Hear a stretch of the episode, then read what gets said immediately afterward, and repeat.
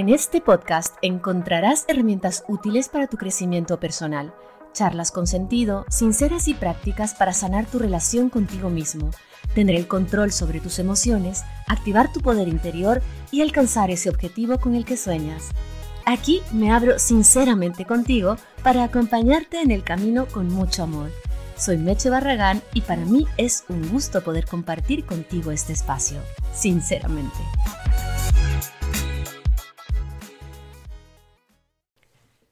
Hello, hello, ¿qué tal? ¿Cómo están?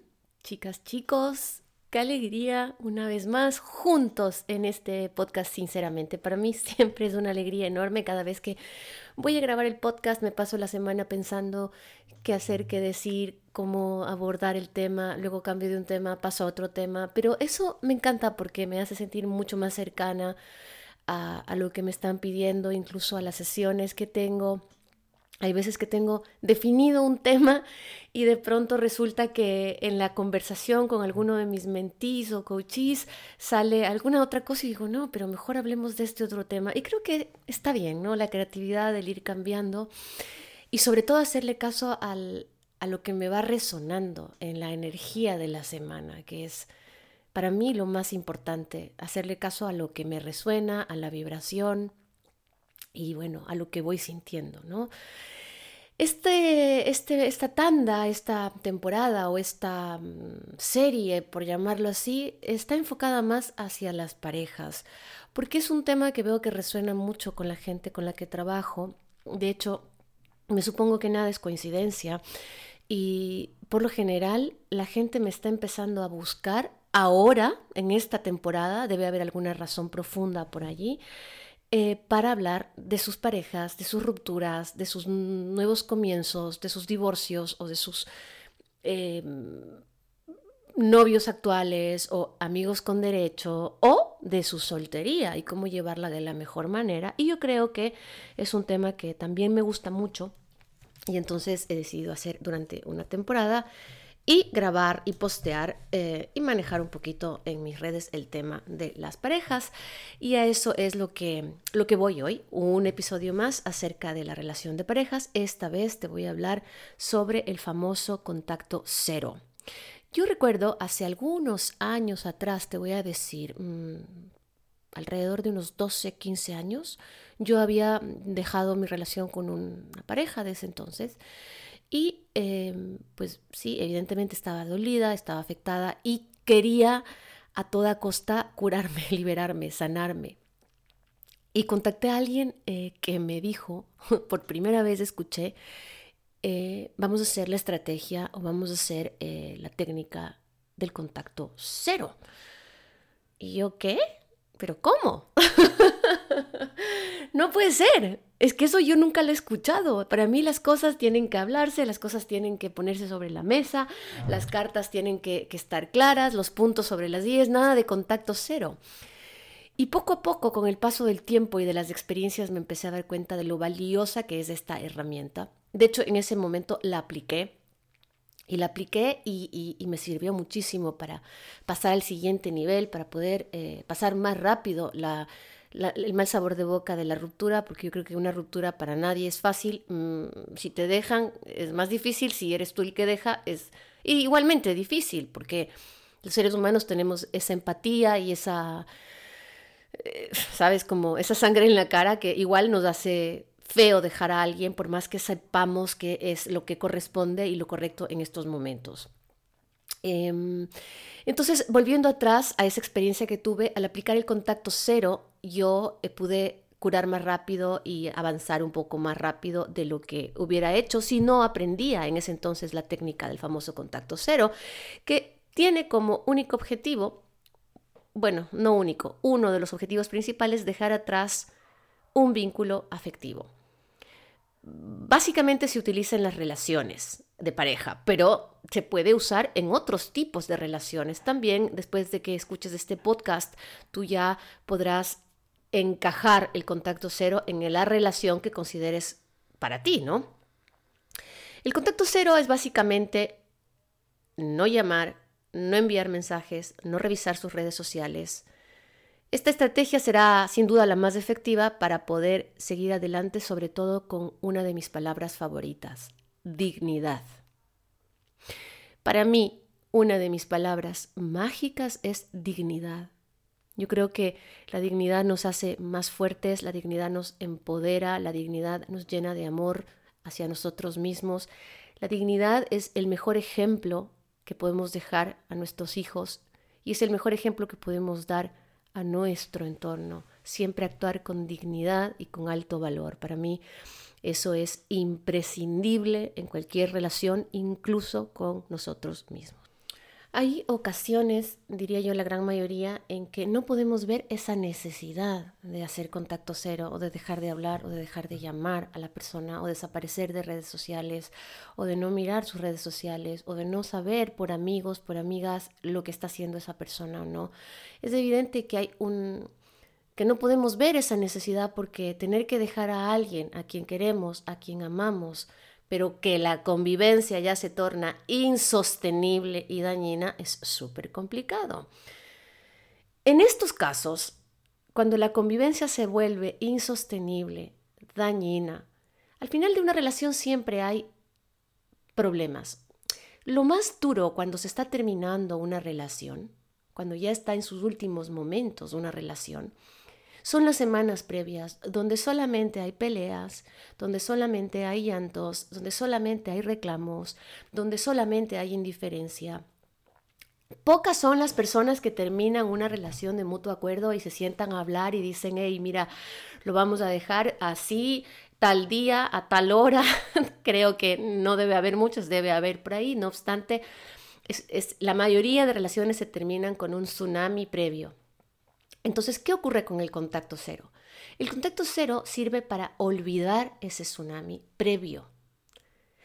No para que te olviden a ti como persona, sino para que se olvide la parte negativa de la última fase de la relación.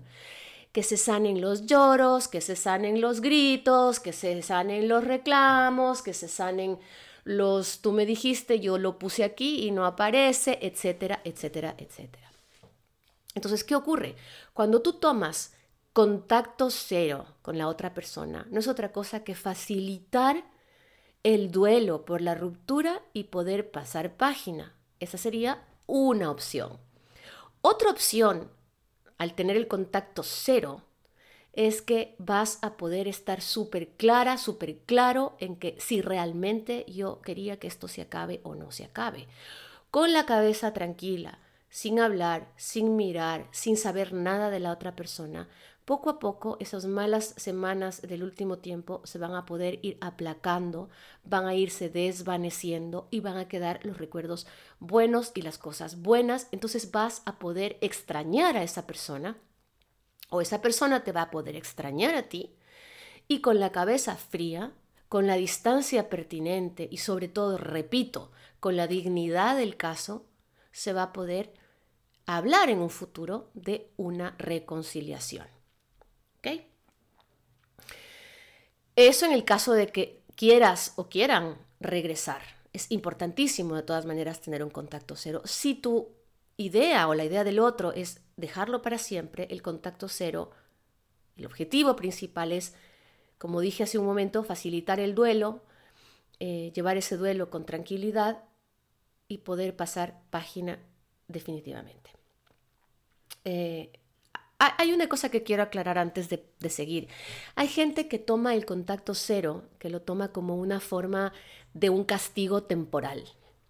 Entonces dice, ahora sí, ahora sí me va a conocer, me voy a poner en contacto cero, voy a apagarlo todo, voy a bloquear todo, que no sepa nada de mí, que piense que me he muerto. Entonces de esa manera se va a remorder, va a empezar a angustiarse, va a empezar a sufrir y me va a buscar. Atención, amor, la manipulación nunca surte efecto y es un acto total y soberano de inmadurez. De inmadurez para ti, de inmadurez con el otro. Al final va a regresar eh, la persona a lo mejor, pero se va a terminar más rápido de lo que canta un gallo. Porque nada que no sea real se mantiene. Ojo, nada que no sea real se mantiene.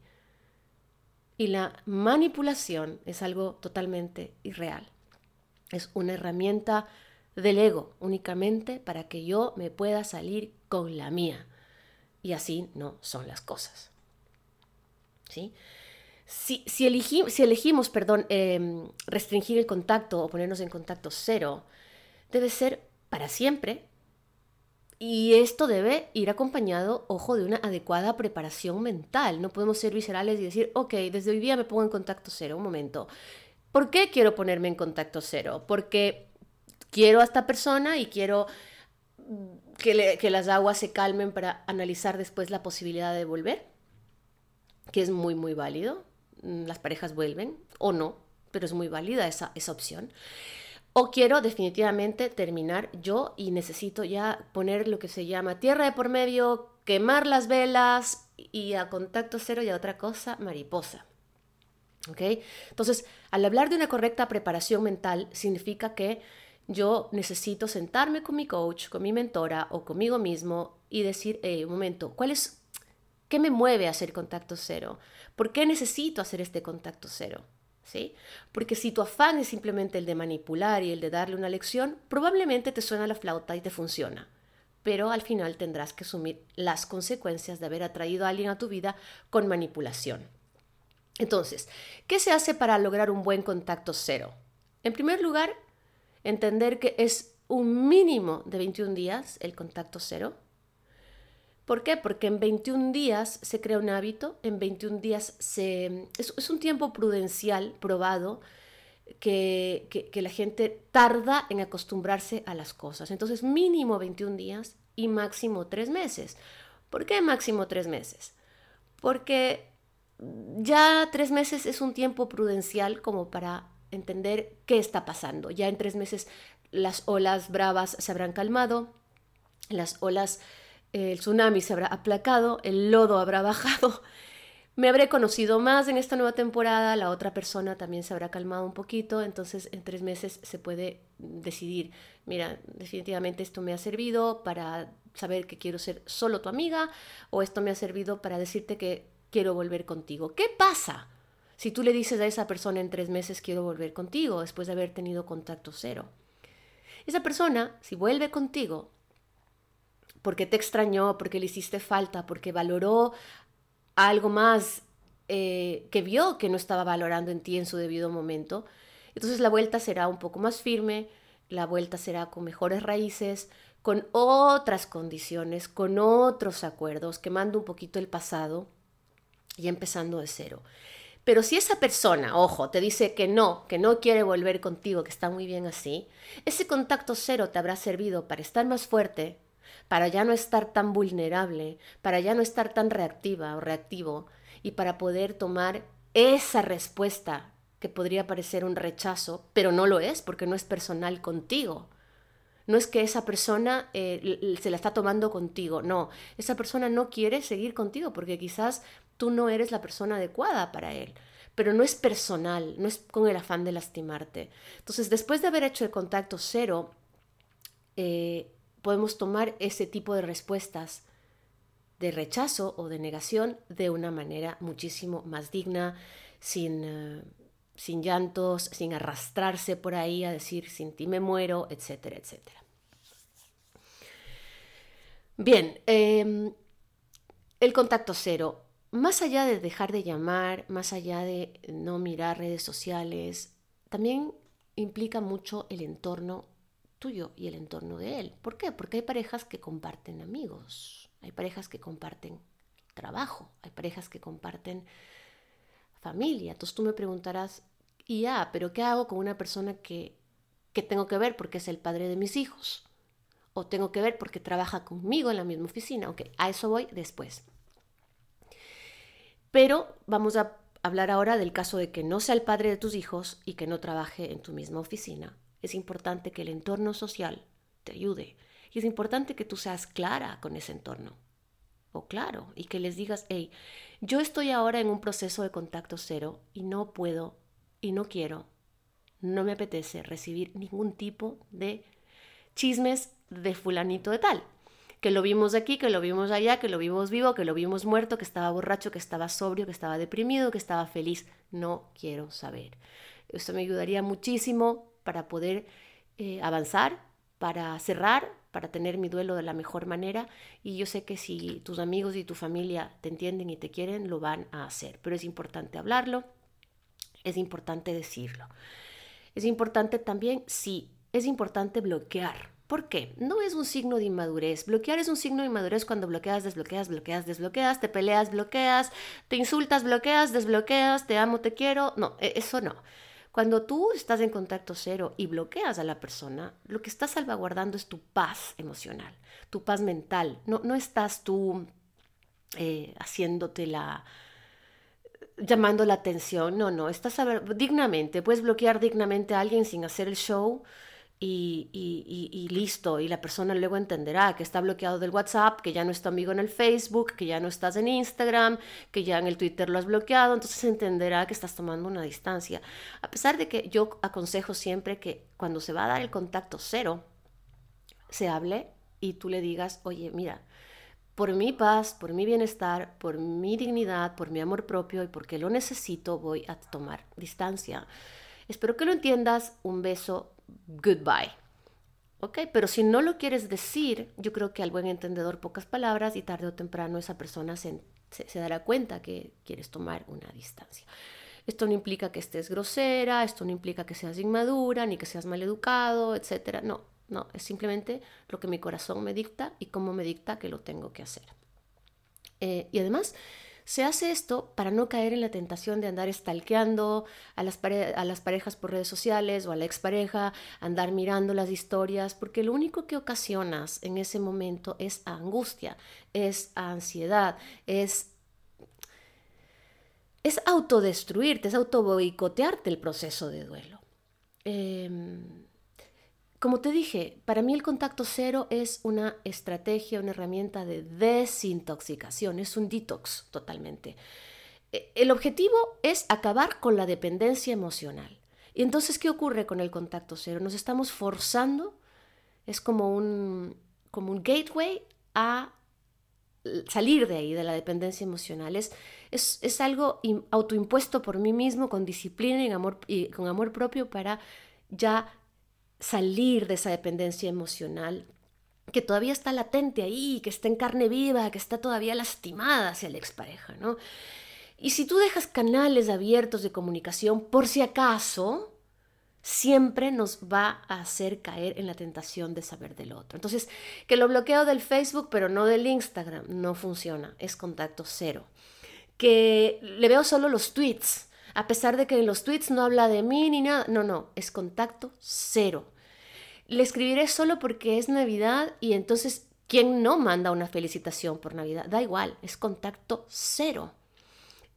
Tienes que estar preparado mentalmente para que el contacto cero sea contacto cero. Si te cayó Navidad, pues Navidad. Si te cayó Día del Padre, pues Día del Padre. Si te cayó Día de la Madre, salados. Contacto cero, ¿se entiende, verdad? Entonces, eh, ¿Qué pasa cuando tengo hijos meche? Yo no puedo hacer contacto cero porque mi ex marido viene a llevarse los niños cada semana a mi casa. Ok, muy válido. Es que yo trabajo con mi expareja, somos compañeros de oficina. También es muy válido, no lo podemos evitar. ¿Qué pasa en esos casos? En esos casos tenemos que limitar el contacto a lo mínimo. Voy a ver a los niños a la casa, hola, ¿qué tal? Aquí están los niños, no es ni de mala educación, ni poco fino, ni un abuso dejar los niños en la puerta y tú los miras desde la escalera y salgan con vida y que regresen con vida. Eh, no, te, no te dejes convencer por tu propio ego de que no, que tengo que bajar, que tengo que saludar, que tal. Hola, ¿qué tal? Desde arriba, bueno, un besito, que les vaya bien, goodbye, chao, chao. ¿Vale? Que tengo que hablar contigo, que baja un momentito. Mira, preferiría que me lo mandes por mail, porque Mm, así lo aclaramos mejor. Eh, oye, mira, es que pensaba que podríamos salir en familia porque a lo mejor los niños les hace bien porque estamos separados, pero podemos llevarnos bien. Sabes que de momento prefiero que no. Me está entrando una llamada, te hablo después. No, o sea, somos suficientemente astutos, inteligentes y sobre todo sensoriales como para poder tomar la mejor decisión y la mejor respuesta cuando estamos en contacto cero y esa persona la tenemos que ver. Igualmente se sigue llamando contacto cero, a pesar de que tengamos el mínimo contacto imprescindible, el mínimo contacto imprescindible para que esa persona no rebase los límites del contacto o del mínimo contacto cero. Bien, lo mismo con un compañero de trabajo. Mira, te lo mando por mail, eh, no necesitas el WhatsApp en el trabajo todo se puede hacer por mail perfectamente. Em, si tenemos que reunirnos será lo mínimo imprescindible y si puede estar más gente del equipo mejor, porque entonces así la conversación no se vuelve tan íntima.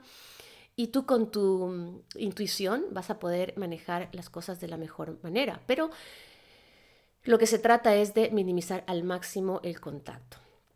Tengo una, una clienta que tenía pues eh, esta situación de una ruptura y mm, trabajaba con su ex. Y se da el trabajo de desbloquear el WhatsApp de 8 de la mañana a 5 de la tarde y a las 5 de la tarde volverlo a bloquear hasta las 8 de la mañana, porque esa sí era una herramienta de trabajo. Pero ¿qué mensaje le estás dando ahí? Hey, lo tengo que hacer porque es un tema de trabajo, pero que sepas que no estoy ahí, que no es eh, porque quiero verte o porque quiero hablar contigo. Cuando uno empieza a pasar del contacto cero el mal rato, la sensación de angustia, de ansiedad, de que, ¿y qué va a pasar si me olvida? Bueno, si te olvida, es porque igualmente tenía que olvidarte, porque igualmente tenía que acabarse. Pero puede pasar lo contrario, que las cosas se fortalezcan y que esta persona empiece a valorar un poco más lo que tenía, ¿sí? Eh, para cualquier final, el contacto cero es básico y primordial. Em, incluso para entrenarnos a nosotros a no depender, para entrenarnos a nosotros mismos de eliminar la dependencia emocional con las personas. ¿okay? Lo mismo se puede dar con familiares conflictivos. El contacto cero, conozco gente que lo ha hecho hasta con los mismos hijos en situaciones de emergencia y en situaciones de, de ya cuando relaciones familiares explotan y estallan. Eh, conozco gente que lo ha hecho con sus padres. Todo lo que sea válido y permitido para que tú te puedas sentir bien, para que puedas llevar los lutos con dignidad y para que las cosas no se desborden, está bien. Y una de esas cosas es precisamente el contacto cero. Es que casi sin darnos cuenta, caemos en, en los vínculos chicle, o sea, en los vínculos estos que que se estiran y se aflojan, el tira y afloja y que casi nunca terminan de romperse del todo. Entonces se vuelve la relación de amigos con derechos, entonces ya no, yo prefiero tenerlo de amigo con derecho a no tener nada, pero a la larga te vas a dar cuenta que te estás lacerando, de que estás entregando esa dignidad por migajas y por una poquita cosa que no te mereces. Entonces, el contacto cero te ayudará a entrenarte al todo o nada. Prefiero el nada que a la, que a la mitad. Prefiero no estar contigo que tener eh, amigos, que, estar de amigos con derechos, ¿sí? Ahora, la relación puede mutarse a amigos con derechos después de que ya hayan sanado y que hayan pasado los meses prudenciales del contacto cero, porque tú ya vas a tener otra visión del panorama, vas a tener otra absoluta em, perspectiva de las cosas. Pero al comienzo de la relación es súper contraproducente decir, eh, ok, listo, pues amigos con derecho, porque la persona se va a ir al día siguiente y tú te vas a quedar destruido, destruida. Y ojo, que a todos nos ha pasado alguna vez. Y si no te ha pasado, qué bueno. Es feo, es súper feo cuando dices prefiero esto a nada y esa persona al día siguiente se va y tú no tienes cara para reclamarle nada, porque evidentemente es una decisión que estás tomando tú también. Entonces, eh, con todo el dolor del mundo que conlleva cortar, pues hay que ser fuertes y cortar, porque de lo contrario vamos a terminar peor de lo que empezamos. Eh, así también la otra persona tiene que tener claro y va a tener clara cuál es tu posición. Eh, como te había dicho, importantísimo informar al entorno de, que hemos dejado esa relación, que no quieres que te mencionen nada, y, informar a tus padres, madres. Ah, me dijo el otro día una clienta, es que mi madre es íntima de mi ex. Ok, que ella siga siendo íntima de tu ex, no pasa nada. pero es ella la íntima de tu ex. Tú le vas a decir, mamá, yo no quiero saber nada de mi ex ahora, por favor, si sales a comer, si te llamas, si te escribe, no me lo hagas saber. Ah, y perdón, ¿ah? que yo vivo al lado del parque de perros y ladran perritos all day long. O sea que si oyen filtraciones, no es mi Frodo, es los perritos del parque de perros. Trato de grabar los podcasts a unas horas en las que no hay muchos perros, pero ya ves, el que está ladrando es un perrito por ahí, lo siento, ¿ah? entonces, eh, informar al entorno, borrar a la expareja de redes sociales, ya lo dijimos, controlar los impulsos por contactar con la pareja, que me fui al cine, vi una película que me enamoró y que me subió la emoción y por eso lo llamé wrong. Estás en contacto cero, pues sale a correr, tómate un vino, llama a una amiga, em, lo que quieras, pero controla ese impulso por contactar con tu ex pareja, por favor. Em, redescubre, redescubre esas fuentes olvidadas de felicidad. Eh, que si antes ibas al gimnasio, que si antes hacías bicicleta, que si antes corrías, que reconectar con gente que tenías olvidada. Eh, el contacto cero te va a servir para curarte, para emerger, para poder volver a respirar. Créeme que las primeras semanas pueden parecer duras, pero una vez que el cerebro recibe la orden, empieza a ser más fuerte que nunca. Por favor, pon en una balanza lo que sucederá si contactas con esa persona, porque ese chute de energía y de felicidad que te va a dar conectar con esa persona otra vez puede llegar a hacerte caer muy bajo emocionalmente después, porque te habrás dado cuenta que te traicionaste a ti mismo al romper el contacto cero y que, no y que la respuesta de, esta, de la persona que, que, que no es la respuesta que esperabas.